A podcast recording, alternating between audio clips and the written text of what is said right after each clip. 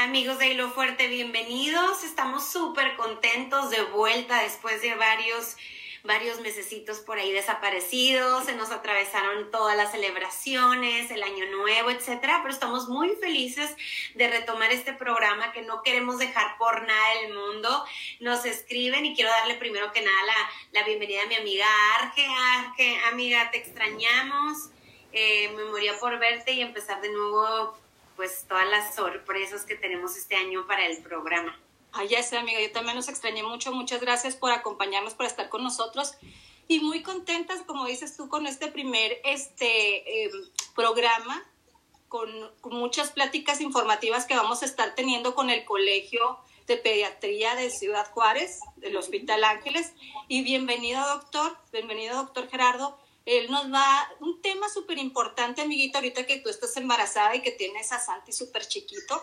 Eh, urgencias pediátricas, o sea, un tema súper importante y no nada más para los chiquitos, sino también para los adolescentes. Qué importante es este tema, doctor. Bienvenido. Muchas gracias. Eh, al contrario, muchísimas gracias por invitarme y estoy aquí a la orden para lo que se ofrezca. Así es. Y como dice mi amiga Arge, bueno, todo esto acuérdense que lo hacemos para para informar a toda la gente que nos ve, para que compartan este programa, porque o sea, realmente lo hacemos con todo cariño eh, para que pase toda esa información a la gente que realmente necesite y sepa qué hacer, ¿verdad? Antes que de presentar al doctor Gerardo Montes, quiero agradecer a la doctora Ana Carolina que siempre está al pendiente de nosotras y que gracias a ella tenemos esta oportunidad de abrir esos espacios eh, en la tecnología que nos pueda enviar esta información, que muchas de las veces pues no sabemos qué hacer. Y bueno, doctora, le mandamos un besote muy grandote y gracias a, a, ella vamos a tener mucha información, como les menciono, de todo lo que tiene que ver con salud. Entonces, bueno, voy a presentar al doctor Gerardo Montes y él es médico pediatra tiene un diploma en urgencias pediátricas y ecografía crítica pediátrica. Es coordinador de la del pediatría del Hospital de Lista en Ciudad Juárez, Chihuahua. Es profesor de la, de la Asociación Mexicana de Ultrasonografía Crítica y de Urgencias. También es profesor de la Clínica de Pediatría Universidad Autónoma de Ciudad Juárez en, México. Es miembro de muchísimas, bueno, infinidad de asociaciones alrededor del mundo que ya no me quiero trabar con todas las siglas que son, pero bueno, tenemos al especialista que nos va a sacar de dudas, nos va a decir, nos va a informar y amiguita Argelia, qué importante este tema, que, que no queremos que se nos pase ningún punto, empezamos. Así es, doctor. O sea, ¿qué hacemos en una situación? Estamos comiendo, eh, nuestro bebito que apenas está empezando, eh, que se está enseñando a empezar a tragar y se le atora algo en la garganta. Eso sucede en segundos qué podemos hacer, qué podemos tener en nuestra casa, cómo lo podemos ayudar. Bien, eh, en este caso, en, los niños pequeños, menores de un año, las maniobras que se dan cuando se. Primero que todo, es bien importante, ¿no? Actualmente hay la tendencia de ya darle la alimentación complementaria a los niños que ellos escojan y de hecho que, que ellos estén masticando. Por eso es, es, muy posible que pueda ocurrir esto. Hay que estarlos vigilando siempre, porque definitivamente, aunque estemos ahí al lado de ellos, los accidentes ocurren, ¿no? En este caso realmente no se necesita tener nada a la mano, solo sí tener cierto adiestramiento en, en algunos tipos de reanimación. En los niños pequeños, en vez de hacer la famosa maniobra de Heimlich, que es apretar parte de al, donde está la boca del estómago, para, por así decirlo, para que nos puedan eh, entender un poquito mejor. Con ellos no, eh, lo que se hace es sujetarlos en el brazo, ponerlos boca abajo y darle palmaditas en la espalda, unos 5 segundos lo volteamos hacia, con la, la carita hacia arriba y le damos palmaditas en el pecho. Esto lo vamos a estar haciendo hasta que el pequeño arroje lo, con lo que se está asfixiando. Ay, bueno, doctor, y, y, todo esto con tanta calma que lo platique usted. Eh, Argel y yo tenemos unas asociaciones civiles que trabajamos con niños con discapacidad y nos ha tocado muchos momentos críticos en los cuales, pues, o estorbas o ayudas, ¿verdad? Entonces creo que es bien importante que la persona que vaya a auxiliar y la persona que vaya a estar en el momento de auxiliar, eh, de estar en estos momentos tan importantes, pues sepan lo que están haciendo. Hay muchas veces que dices, bueno, pues yo me animo y, pues lo agarro y lo sangoloteo, o, la mamá está histérica y pues vamos a darle una cacheta para que reaccione o para que ya no diga nada y se siente. Realmente es un momento que pasan muy pocos minutos. ¿Qué consejos, doctor, le podemos eh, o cómo podemos manejar ese ambiente en ese momento? Porque pues usted puede darnos una palmadita, pero en realidad no sucede eso. Realmente que nos explique eh, cómo mamás, cómo podemos auxiliar, nos sentamos, nos callamos o, qué hacemos. Sí, primero que todo siempre tratar de mantener la calma, porque nosotros somos los que vamos a, ayudar a, este bebé en este caso, ¿no? Entonces, si no conservamos la calma, no vamos a poder dar una ayuda adecuada. Eh, es importante también, compañeros del Colegio de Pediatría, eh, una, división se dedican a dar reanimación, eh, cursos de reanimación, y en, algunos, en algunas ocasiones se ha hecho o ha habido apertura para dar ese tipo de cursos, de talleres a padres de familia, a escuelas, etcétera. Entonces, es muy importante en caso de que haya este tipo de cursos, pues que, que aprovechen y traten de tomarlos para poder reaccionar en, este tipo de situaciones.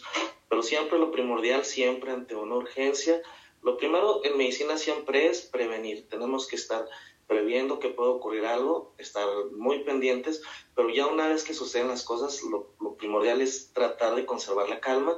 En caso de que sea difícil que, por ejemplo, mamá que a lo mejor está muy estresada, pedir ayuda con alguien que tenga, que sea tengan la oportunidad de dar una mejor, de, brindar una mejor ayuda.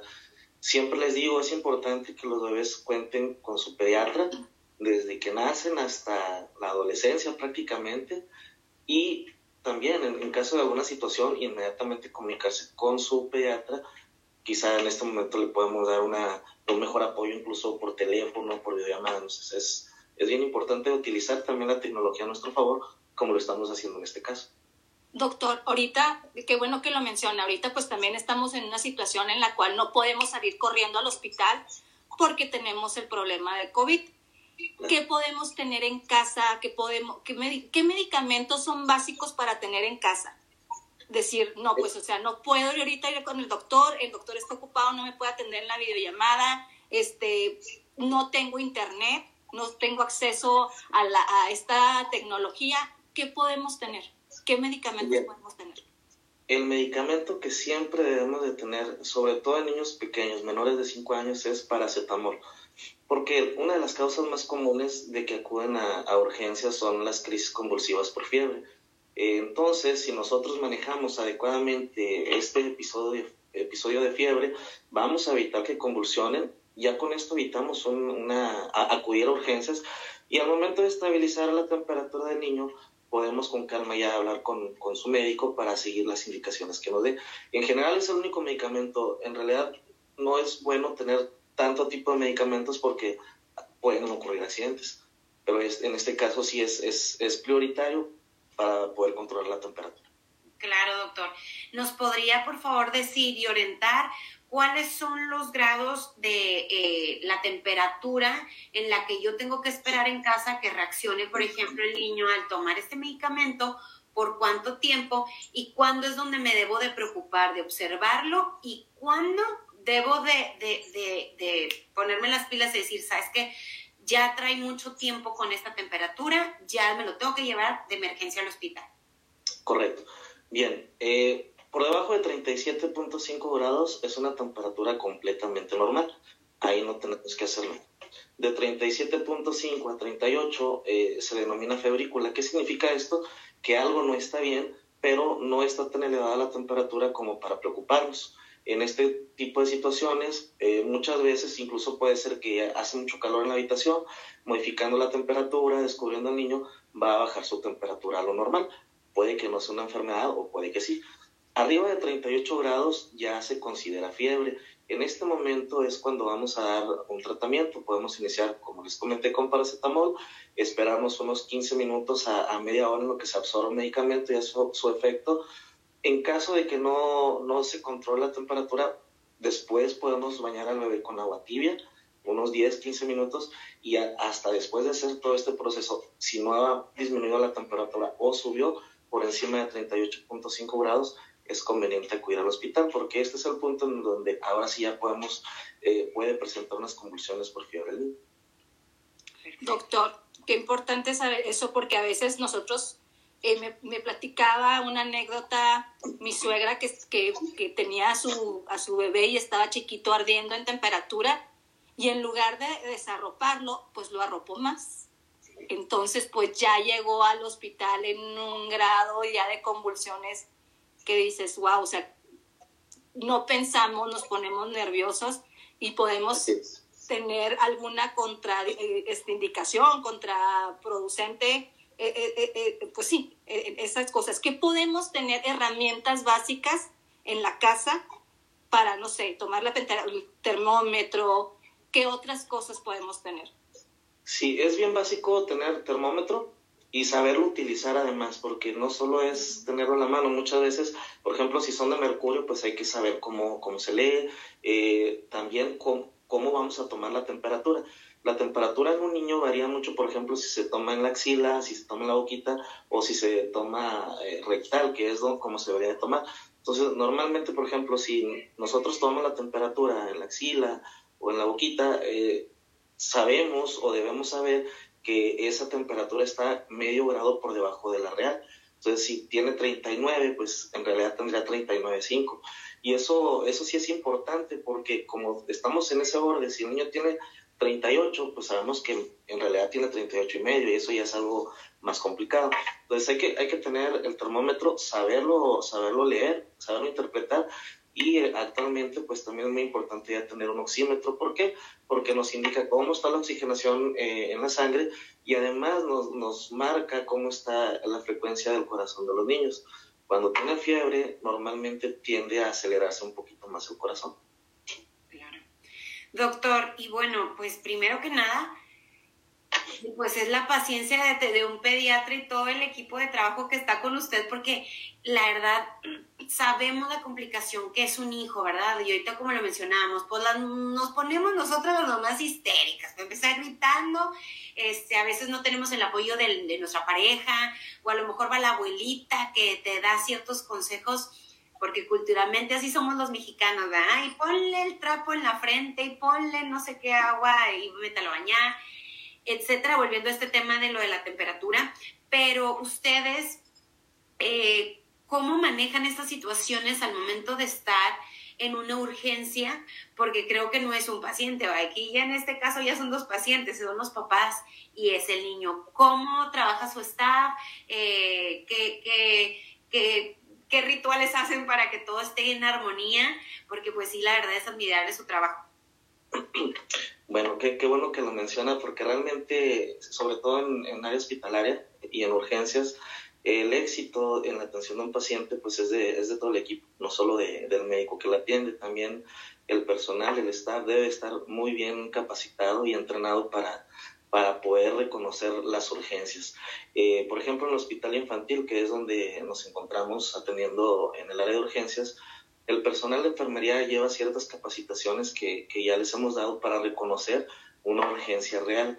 Normalmente los niños, eh, nosotros en, urgencias valoramos tres situaciones en un bebé, que es la coloración de su piel, su trabajo respiratorio, cómo está respirando y cómo se encuentra eh, su apariencia o eso habla más o menos del nivel de conciencia. Entonces, este es un triángulo, se llama triángulo de evaluación pediátrica. Si en alguno de, esos, de, de esas áreas hay algo que no está bien, por ejemplo, el niño está agitado, bueno, quiere decir que ya tiene ese lado respiratorio afectado y esto le da un nivel de prioridad mayor al, al que, por ejemplo, no tiene ningún lado afectado. O si viene inconsciente, etcétera, o sea, ya la, nuestros compañeros en general saben en qué momento es una urgencia muy prioritaria o una urgencia que a lo mejor nos podemos esperar un poquito. Siempre la toma de signos vitales, después de valorar eh, así visualmente a los niños, es, verlo y escucharlo, ¿no? Si, si se está ahogando algo, pues eso lo, el triángulo de evaluación pediátrica, no necesitamos ningún instrumento más que estar pendientes del niño. Después de hacer esto, la toma de signos vitales también nos indica si en eh, puede tener alguna situación que, que, lo está poniendo inestable oral y a partir de ahí es cuando ya, eh, dependiendo de qué situación vemos, es como vamos a, reaccionar. En el caso de la temperatura, si vemos que tiene mucha temperatura, lo primero que hacemos es tratar de dar un medicamento. Eh, la mejor manera de, controlar la temperatura es utilizar eh, el medicamento de forma rectal porque se absorbe mucho más rápido que si se lo damos tomando. Entonces, que siempre eh, utilizamos un supositorio, hacemos su baño con agua tibia, que, que es una forma también de, de, mejorar esa temperatura y ya después vemos si es necesario hacer algo más. En otro tipo de urgencias, pues dependiendo de cómo está el paciente, podemos directamente pasarlo a área de, de shock vital, o dejar una observación. Eso va a depender mucho de, todo el análisis que hacemos al momento de la llegada del, niño. Doctor, por ejemplo, como decía Paulina, eh, tenemos mucha, este, los mexicanos automedicarnos. No, no, pues, o sea, no lo lleves al doctor dale la desenfriol. No, no, pues, o sea, no le des el medicamento y pues no dale esto porque la abuelita me dijo, porque está mejor. ¿Qué tan importante es ir a emergencias o hablar al médico en situaciones de, enfermedades de nuestros hijos? Ok, primero no es nada prudente automedicar. Podemos intoxicar al niño y puede ser, como dice, no sale más caro el caldo que las albóndigas. Puede ser mucho peor medicar con cualquier situación o, darle algún remedio casero que eh, buscar ayuda de, un profesional, de un médico. Eh, totalmente contraindicado. Por ejemplo, antes nosotros o se estilaba que en las recetas poníamos, ah, esto es para la fiebre, esto es para la tos. Eh, de, algunos años para acá, la mayoría de los médicos ya no lo hacemos precisamente para evitar esto. ¿Por qué? Porque dicen, ah, bueno, si esto es para esto, pues se lo va a dar a este otro niño y, bueno, pueden ocurrir situaciones inadecuadas. Siempre es importante tener a la mano el teléfono de, de un médico que sea de su confianza, ya sea pediatra en caso de los niños o cualquier médico que realmente le tenga confianza y siempre estar eh, llamándolo. En caso de que sea una enfermedad, entre comillas, pues algo no tan fuerte, ¿no? una gripita o, o tiene tos o algo realmente no, no, no urgente, pues siempre estará eh, el teléfono o los médicos estamos dispuestos a, dar un, una atención inicial y después verlo en consultorio a menos de que ya sea algo más grave, si el niño está batallando para respirar, si el niño ya convulsionó, eh, trae mucha fiebre y no se controla, tiene muchos vómitos, etcétera, ahí sí es necesario acudir a urgencias. Ay, doctor, no, es que de veras que nuestra cultura sí es de zámpale la rama de no sé qué y ve a cortar allá afuera en el jardín y hazle un caldito, ¿verdad? Un tecito. Súper importante todo lo que estamos platicando, doctor. Y bueno, yo quería preguntarle cuáles son las situaciones más comunes en la cual reciben ustedes urgencias. ¿Por qué los niños van a urgencias? Este, y que pues las mamás muchas de las veces pues no como que no sé si sea cultural o, lo, mismo que hablábamos, que nos esperamos hasta el último, hasta, hasta actuar, hasta acudir al hospital. ¿Nos podría dar un poquito más de información? Sí, claro. En general, la mayor parte de, las situaciones que tenemos en urgencias son casi siempre accidentes. Pueden ser eh, que el niño se cayó y se fracturó o se cortó y hay que suturarlo. Eh, desgraciadamente pues también eh, accidentes automovilísticos, atropellamientos, choques, etcétera, es, es, lo más común. Quemaduras también son, son muy frecuentes eh, con, con, los niños pequeños que están hirviendo, no sé, agua para el café o, o con la sopa maruchan, perdón por la marca, pero es, es común que, que, ocurre que se les cae encima y, y llegan quemados. Entonces es lo más frecuente. En cuestión de enfermedad, efectivamente tienden mucho a esperarse y por ejemplo en esta temporada llegan pacientes con problemas respiratorios muy agudizados, con los bronquios cerrados, con neumonía, eh, pues ya en un estado que se llama estado de choque porque está muy avanzada la enfermedad. Entonces, eh, en este caso, cuando ya se espera mucho a recibir una atención, llegan los niños muy complicados por estas situaciones. En temporada, en otro tipo de temporadas, más bien en calor, puede ser que también lleguen muy, muy descompensados por diarrea, por diarrea, con muchos vómitos, etc. Siempre les digo, si, si un niño tiene diarrea, pero está tomando líquido, está tomando suelito, está bien, no, no pasa nada. Pero si ya tuvo más de 3, 4 vómitos seguidos, además de la diarrea, es importante y es súper necesario acudir a urgencias porque se nos puede deshidratar. Y si atendemos rápido esta situación, respondemos rápido también los niños. Doctor, en caso de quemaduras, muchas veces el, ay, no vamos a ponerle agua, este, ¿qué? Ajá, o sea, ¿qué, ¿qué podemos hacer así rápido? Eh, para, o sea, para ayudarles a ustedes antes de llegar con el médico?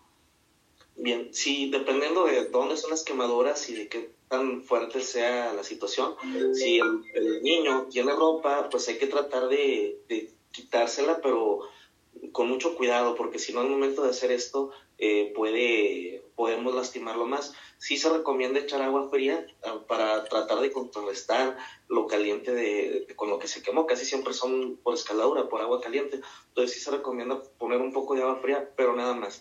No hay que ponerle nada porque lo oyen que les ponen mostaza o les ponen no sé qué tantas cosas y, es bien difícil porque hay que limpiar y tener poner medicamento, etcétera. Entonces preferentemente no poner nada y acudir inmediatamente a urgencias para que se valore. Ay, amiga, esa, fue una muy buena pregunta porque igual volvemos al tema, ¿verdad? todos los remedios caseros que, que, ponemos y en vez de ayudar, pues ya le afectamos ahí a la pielecita de nuestros niños. Doctor, este, ¿cuál ¿Cuál es el protocolo que están llevando ahorita con lo del COVID? Yo sabemos que, pues obviamente que como menciona ahorita es la temporada de resfríos y que viene mucho toda esta enfermedad de moquito, etcétera. Eh, ¿Cuál es el protocolo que llevan y cuántas personas pueden acudir con el niño? Porque pues como volvemos otra vez a lo mismo de nuestra cultura, pues ahí viene la tía, el primo, la abuelita que, pues está preocupado por la criatura. Entonces, ustedes limitan ese espacio, eh, los cubículos no sé, platícanos un poquito más de esto. Bueno, por ejemplo, en el hospital infantil, que es donde creo que mejor estamos llevando esta situación, hablando de pacientes pediátricos. Todos los demás hospitales están muy bien organizados con, con sus pacientes adultos. tenemos dos áreas. Tenemos el área eh, en la parte posterior del hospital, que antiguamente era urgencias. se, se, cerró esa área y se acondicionó como área de, de COVID. Y en la parte frontal del hospital, por la entrada principal, a uno de los consultorios eh, normales se hizo un área específicamente para urgencias no respiratorias. En el caso de, de, los pacientes que acuden aquí, por ejemplo, si es un accidente, si, vaya, si no tiene ninguna sintomatología que nos haga sospechar que puede tratarse de COVID, entran a, a urgencias no respiratorias.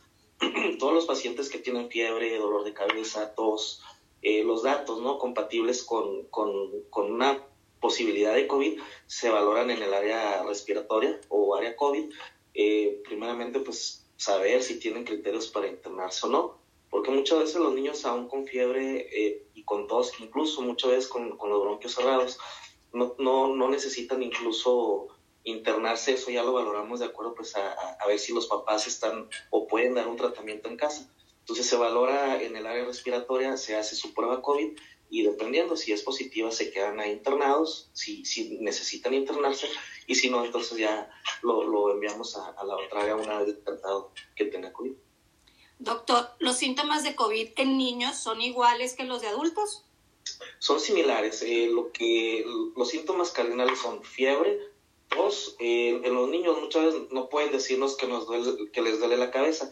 Esto se cambia por, por un estado de irritabilidad. El niño está muy inquieto, está llorón, eh, no está normal. Entonces, eh, eso nos puede hacer pensar que algo le duele. Entonces, es fiebre, tos, puede ser dolor de cabeza o, irritabilidad. Y lo mismo, dificultad para respirar, puede dolerle el pecho, pueden dolerle las articulaciones. En los niños es más común que incluso puedan tener dolor abdominal, eh, diarrea, vómitos. Es más factible que, que incluso que en los adultos se manifieste esto. Doctor, y por ejemplo, o sea, y también existe en, en, ellos el síntoma de cansancio, que le duelan las articulaciones, que, no se quieran levantar. Sí, eh, sobre todo en los niños más grandes, que ya nos pueden eh, decir cómo se sienten. Algunos sí refieren que se sienten fatigados o con mucho dolor en las articulaciones. Sí, casi, casi es lo mismo entonces, doctor. Y en la entrevista, eh, cuando empezamos a, a, realizarla al principio, eh, hablaba, doctor, de que los niños, pues bien importante, el kit que nos mencionaba cuando le hizo la pregunta a mi compañera Arge, de que era el, kit que tenemos que tener en casa, ¿verdad? Los medicamentos, no tener de más y cosas que no puedan los niños ingerir, ¿verdad? Muchas de las veces abajo del lavaplatos, del zinc, pues tenemos el fabuloso, y ahí diciendo marcas, pues ya ni modo, amiga este, desinfectantes o cosas así donde los niños tienen acceso a todo esto. Doctor, ¿qué nos recomienda hacer este, en dado caso que un niño ingiera esto para que antes de llevarlo al hospital, eh, tratarlo de hacerlo vomitar o qué hay que hacer para que puedan evitar esta intoxicación o envenenamiento? Ok, una vez que ya el niño tomó, no sé, a lo mejor un desengrasante, que son los que tienden a tener lesiones más severas, quemaduras y demás, es, necesario evitar el vómito. Eh, se tenía la costumbre anteriormente de que hay que vomitar para sacarlo, pero no es doble lesión. Si ya ingirió algo al momento de hacerlo vomitar, vuelve a salir la sustancia y ocasiona un segundo daño. Entonces, lo indicado es acudir inmediatamente a urgencias. O sea, no darle ni agua ni... Ok. No. Doctor, también las, o sea, decimos, híjole, en lugar de darle su jarabito al lato, no, pues le vamos a dar un tecito con miel, con limón. ¿A los cuántos años se le puede, se le puede empezar a darles test a los, a los niños o no se les da test? ¿O qué podemos hacer? ¿O que llegue la abuelita con las hierbas esas allá de, de este, del mercado y que mira, ponle esta hierba con esta y vas a ver que se le va a quitar y con Creo los que palos. se perdió no la sé qué. transmisión. Creo que Arge, yo sí escuché, creo que Arge está teniendo problemas. No, no es Arge, es el doctor. El doctor Gerardo Montes está poquita trabada su, su imagen. Creo que volvemos de nuevo. ¿Sí, doctor? ¿Ya, Ya. te escuchó? Sí, ya. Amiga, eh. repítele poquito la pregunta porque no te escucho. Sí, lo- de los test, sí, sí Sí, alcancé a sí, explicar. Sí. Bueno, preferentemente no dar test, sobre todo en niños menores de dos años. Eh, y sobre todo en los menores de un año es muy común que le, le tienden a dar test de diferentes cosas, de anís, de, de varias cosas. Y desgraciadamente esta, estas infusiones tienden a, a provocar un daño muchas veces neurológico e irreversible en los niños. Pueden presentar cierto tipo de botulismo, pueden presentar una intoxicación severa y, y quedan con mucho daño. Entonces, no, no se les debe dar ni medicamentos, ni test, nada. O sea, realmente lo ideal es siempre acudir y solicitar ayuda con, con un profesional. Que viene eh, siendo casi, casi el mismo caso de ingerir miel, ¿verdad, doctor? Niños Así es. Ok, perfecto. Bueno, yo tengo otra pregunta. Eh, es, no sé si sea, pues otra vez, lo, el tema de las abuelitas, doctor, pero cuando un niño se golpea y que, y que se pega en la cabeza, que nos dicen que no se vaya a dormir o, o que se desinflame el cerebro, ¿qué hay que hacer cuando el niño tiene un chichón? Este, ¿Qué aplicar? Eh, si se puede dormir, eh, si el niño está cansado y si tiene mucho sueño no lo podemos levantar, ¿qué hay que hacer con un golpe ya un poquito más severo, una contusión cerebral o de la cabeza? Bueno, cuando hay un golpe en la cabeza, primero tenemos que valorar de qué magnitud fue, cómo, cómo fue el golpe, si solo se cayó y se pegó de forma leve o si se cayó, no sé, de, de la litera o etcétera, o sea, porque sí importa mucho la, la intensidad o la magnitud de- del golpe para nosotros darnos una idea. Por ejemplo, si el niño mide un metro y él se cayó de un metro y medio, dos metros, ya es un golpe de alta intensidad y tenemos, debemos de tener ahí cierta sospecha. Ahora bien, después del golpe, si, si nosotros notamos pérdida de la- de- del conocimiento, el tiempo que sea, o sea, puede ser segundos o pueden ser minutos, eso ya es un dato de alarma. Convulsiones o vómitos. Si presenta cualquiera de estas situaciones, es importante acudir a urgencias para que lo valoremos nosotros. En este caso, preferentemente que no se duerma hasta que ya lo valoremos nosotros. Si el niño no presenta ninguno de estos síntomas eh, y solo manifiesta dolor y trae un chipote, generalmente no, no se trata de algo grave. Sin embargo, una vez que ya hubo un, un golpe fuerte, sí es importante que sea valorado por, pues, por un médico para definir si tiene criterios o no para hacerle cierto tipo de estudios pensando en que pudiera tener una lesión ah, en su cerebro. Doctor, las consecuencias de no llevarlo en el, en caso de golpe en la cabeza. Que decimos, ay, no, pues ya, ya se le bajó, ya se le quitó, eh, no, pues a ver qué pasa. Es que es, es muy inespecífico. Normalmente si no tiene ninguna, ninguna de estas eh, situaciones que comento, eh, que pierda la conciencia, que vomite o que convulsione, casi nunca son, son situaciones graves. Generalmente únicamente va a ser dolor y, y se va a ir eh, recuperando conforme pase el tiempo. Pero hay veces que sí no manifiestan hasta uno o dos días después estas situaciones y ya adentro de su cerebro como una lesión que empezó a sangrar, inicialmente no se manifiesta, pero poco a poco, con el transcurso del tiempo, ese sangrado se va haciendo pues, más grande y después es cuando ya presentan estas situaciones cuando los analizamos, pues es, algo muy grave porque traen sangre y coágulos dentro de su cerebro. Ok. Doctor, ¿nos puede por favor em, orientar en el tema de los asientos de los portabebés en el carro? La importancia, eh, desde qué edad. Creo que ahorita nosotros en la frontera pues tenemos la ventaja de poder venir a, la, pues las personas que pueden venir, ¿verdad?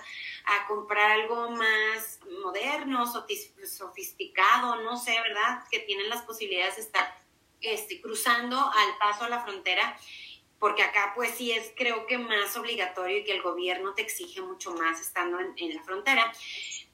Eh, creo que es un tema bien importante el mencionar porque me ha tocado, este, no sé, ¿verdad? Ir a que sea la esquina eh, y dice, no, pues no le pongo el asientito, aquí que ande conmigo, ¿verdad? El niño sentado en mi... ¿Qué, qué, por favor, oriéntenos, doctor, porque ese tema para mí es bien importante.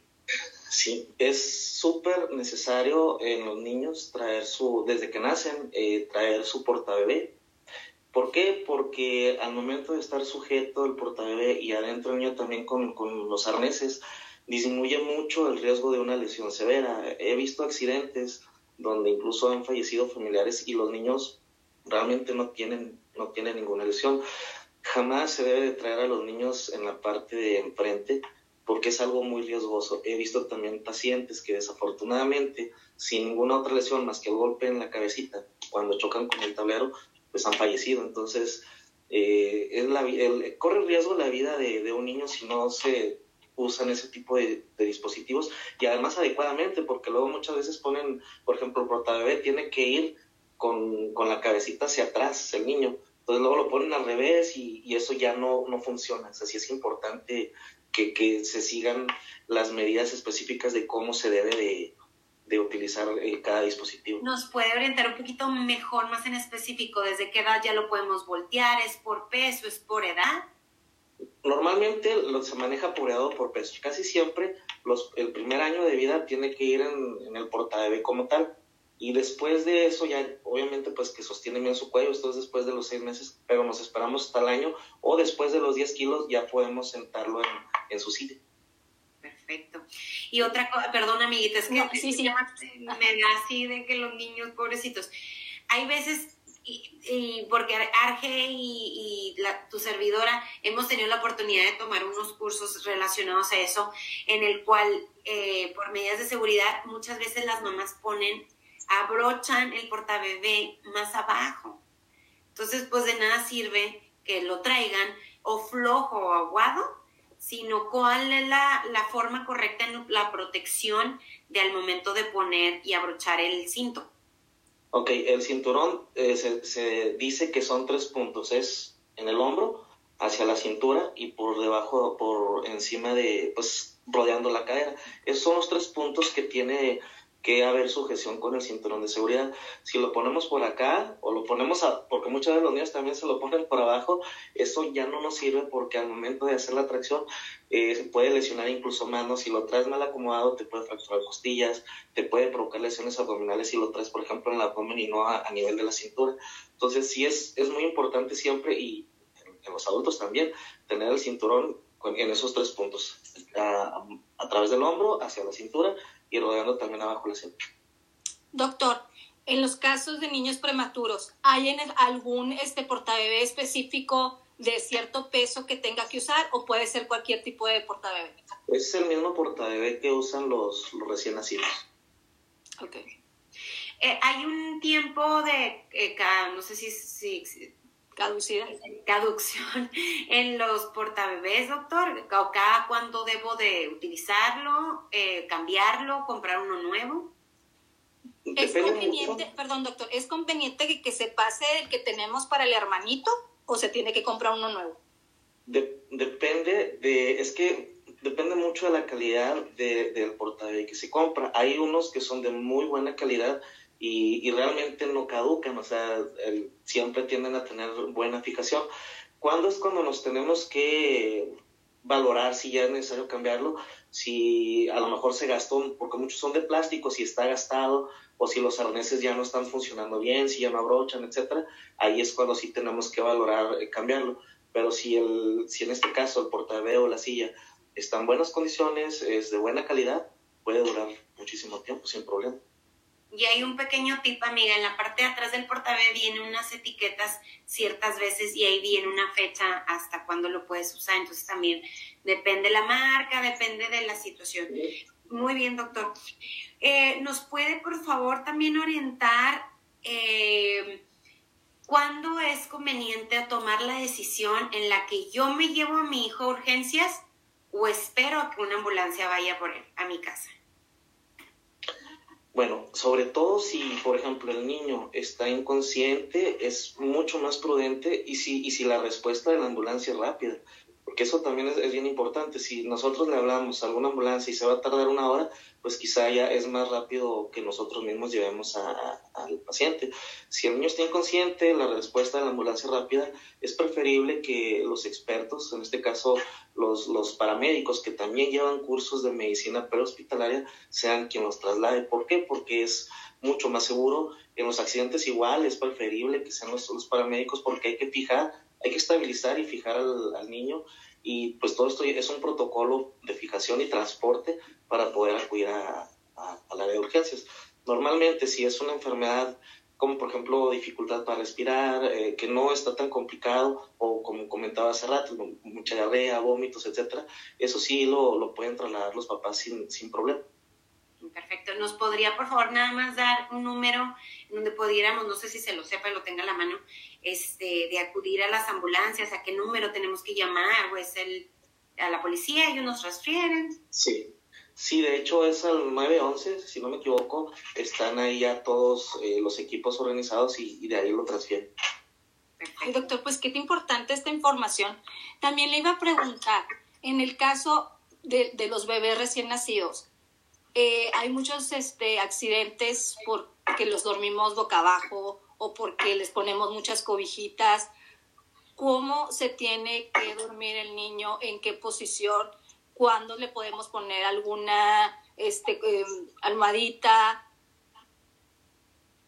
Bien, eh, es bien importante eso porque se ha demostrado que si nosotros tenemos una buena técnica para dormir a los niños, eh, la muerte de cuna eh, tiende a disminuir de un 60-70% hasta menos del, 18%. Entonces, ¿cuáles son las indicaciones? Primero, eh, preferentemente debe de dormir solo, no en medio de los papás. ¿Por qué? Porque muchas veces puede ocurrir que no nos damos cuenta y los podemos secuestrar. Entonces, preferentemente debe dormir solo, debe de dormir en un colchón que la superficie sea rígida no, no blanda, porque si se hunde en medio del colchón, los niños tienden a dejar de respirar por muchas cosas, entonces si está hundido en el colchón, puede dejar de respirar. La temperatura ideal debe de rondar entre los 20 y 22 grados también para, prevenir esto, sin juguetes alrededor. Eh, es también muy importante cómo los vamos a cobijar, porque luego si nosotros lo cobijamos hasta el cuello, pueden tomar la, la cobija y ellos mismos cubrirse y se pueden asfixiar. Entonces, idealmente hay que poner las, las cobijas por abajo de las axilas con las manitas por fuera para que no tenga forma de, de que se pueda de que se pueda asfixiar el solito.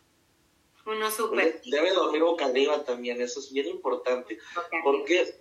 Sí, ¿por qué? Porque pareciera que si el niño, por ejemplo, tiene reflujo o algo, si está boca arriba se puede ahogar, pero la vía respiratoria está por enfrente de, de la digestiva. Entonces, está boca arriba, y tiene un reflujo, va a regresar nuevamente hacia el estómago lo, que está regurgitando. En cambio, si está boca abajo, en este caso la vía respiratoria queda por debajo de la digestiva y al momento de, que tiene reflujo, allí sí se puede ir hacia la vía digestiva eh, lo que está regurgitando. Claro, tiene sentido.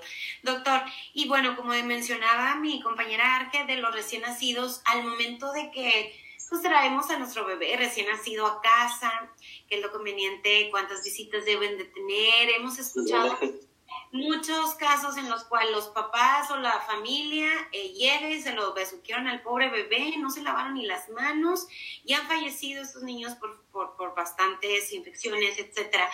Pues, ¿qué nos recomienda hacer, Doc? Bien, también muy importante este tema, incluso desde mucho antes de COVID, todos nosotros, todos los pediatras, en general preferimos que no haya visitas. ¿Por qué?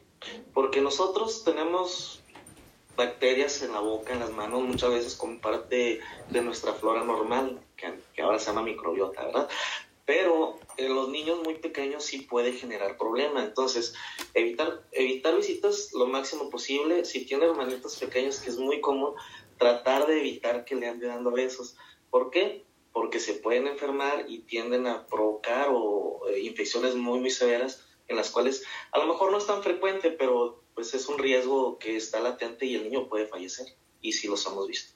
Ay, qué triste, amiga, porque pues sí, sí hemos visto estos casos, sobre todo ahorita con el COVID, como que creo que somos más conscientes, pero de todas maneras... Pero sabes que, amiguita, también mucha gente se, se siente, se incomoda al momento de que tú quieres cuidar a tu bebé y le dices, lávate las manos, por favor, o no te le acerques tanto, ay, qué ridícula vieja, ya no voy a venir a visitarla, ay, no, no, o sea, pero es por protección Claro, claro, y que entienda la gente que esté consciente. En mi caso personal, yo llegué a mi casa, fui cesárea y había línea fila para recibirme, ¿verdad? Entonces yo, ¿cómo puede ser posible?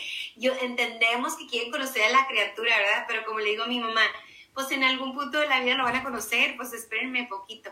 Entonces sí, para que toda la gente que nos ve y que quiere ir a visitar y llevar un detallito al niño, esperen, esperen un momento y sean prudentes y no es por, como dice mi, mi compañera, por payasas, pues cuidamos a nuestros bebés, ¿verdad?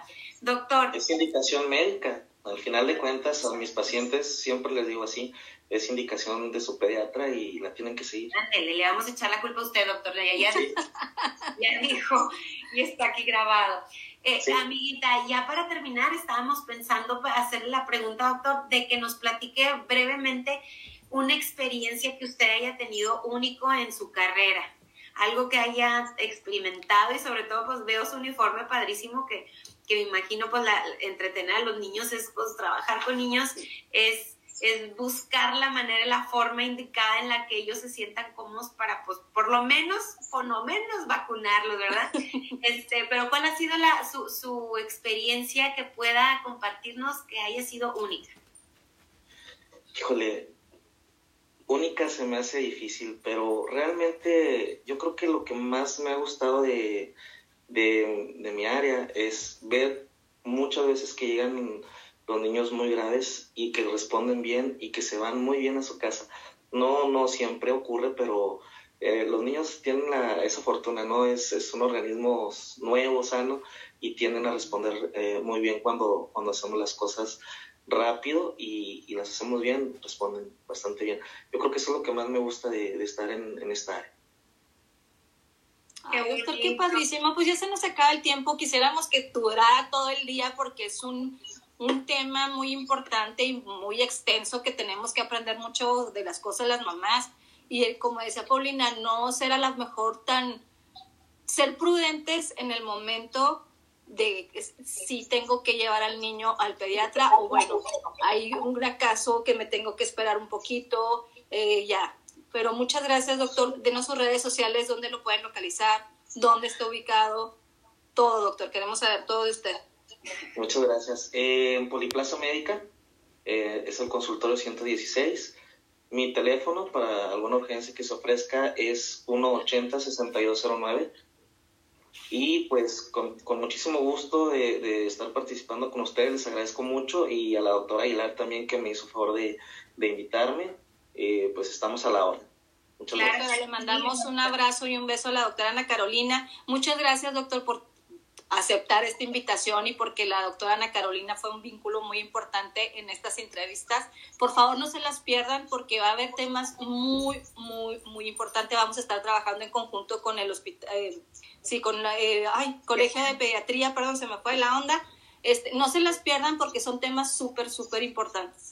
Así es, y este tema, como dice Arti y el doctor, pues los niños, la verdad, este, nos, de repente los vemos como decía una señora que conocía que tenían un angelote, que si realmente estuviéramos nosotros ahí en la cama y estuviéramos todavía llorando y ellos pues la verdad son, son seres en los cuales eh, se toman su medicina y pues a tomársela y ya ni son conscientes de lo, de lo demás. Entonces nos dejan un gran mensaje los niños cada vez que vemos a un niño, un niño que está enfermo, que tiene alguna necesidad. Y como dice mi, mi amiguita, que pues sí, todos este, estos meses vamos a estar trabajando con muchos temas de intereses que tienen que ver mucho con los niños, con la familia y sobre todo salud. De nuevo, doctor, muchas gracias y lo vamos a estar molestando. Claro que sí, gracias a ustedes. Hasta luego. Nos, vemos. A seguir lavándose las manos es muy importante. Así, no, no olviden que estamos en vivo, no olviden hacer sus preguntas, darle like a nuestra página. Si hay algún tema de interés, por favor compártanlo, esta información sobre todo en redes sociales, a sus amigos, familias y el tema que quieran que hablemos, con mucho gusto lo podemos organizar y hablar. Amiga, te mando un beso, que estén muy bien y nos vemos en la próxima emisión de Hilo Fuerte.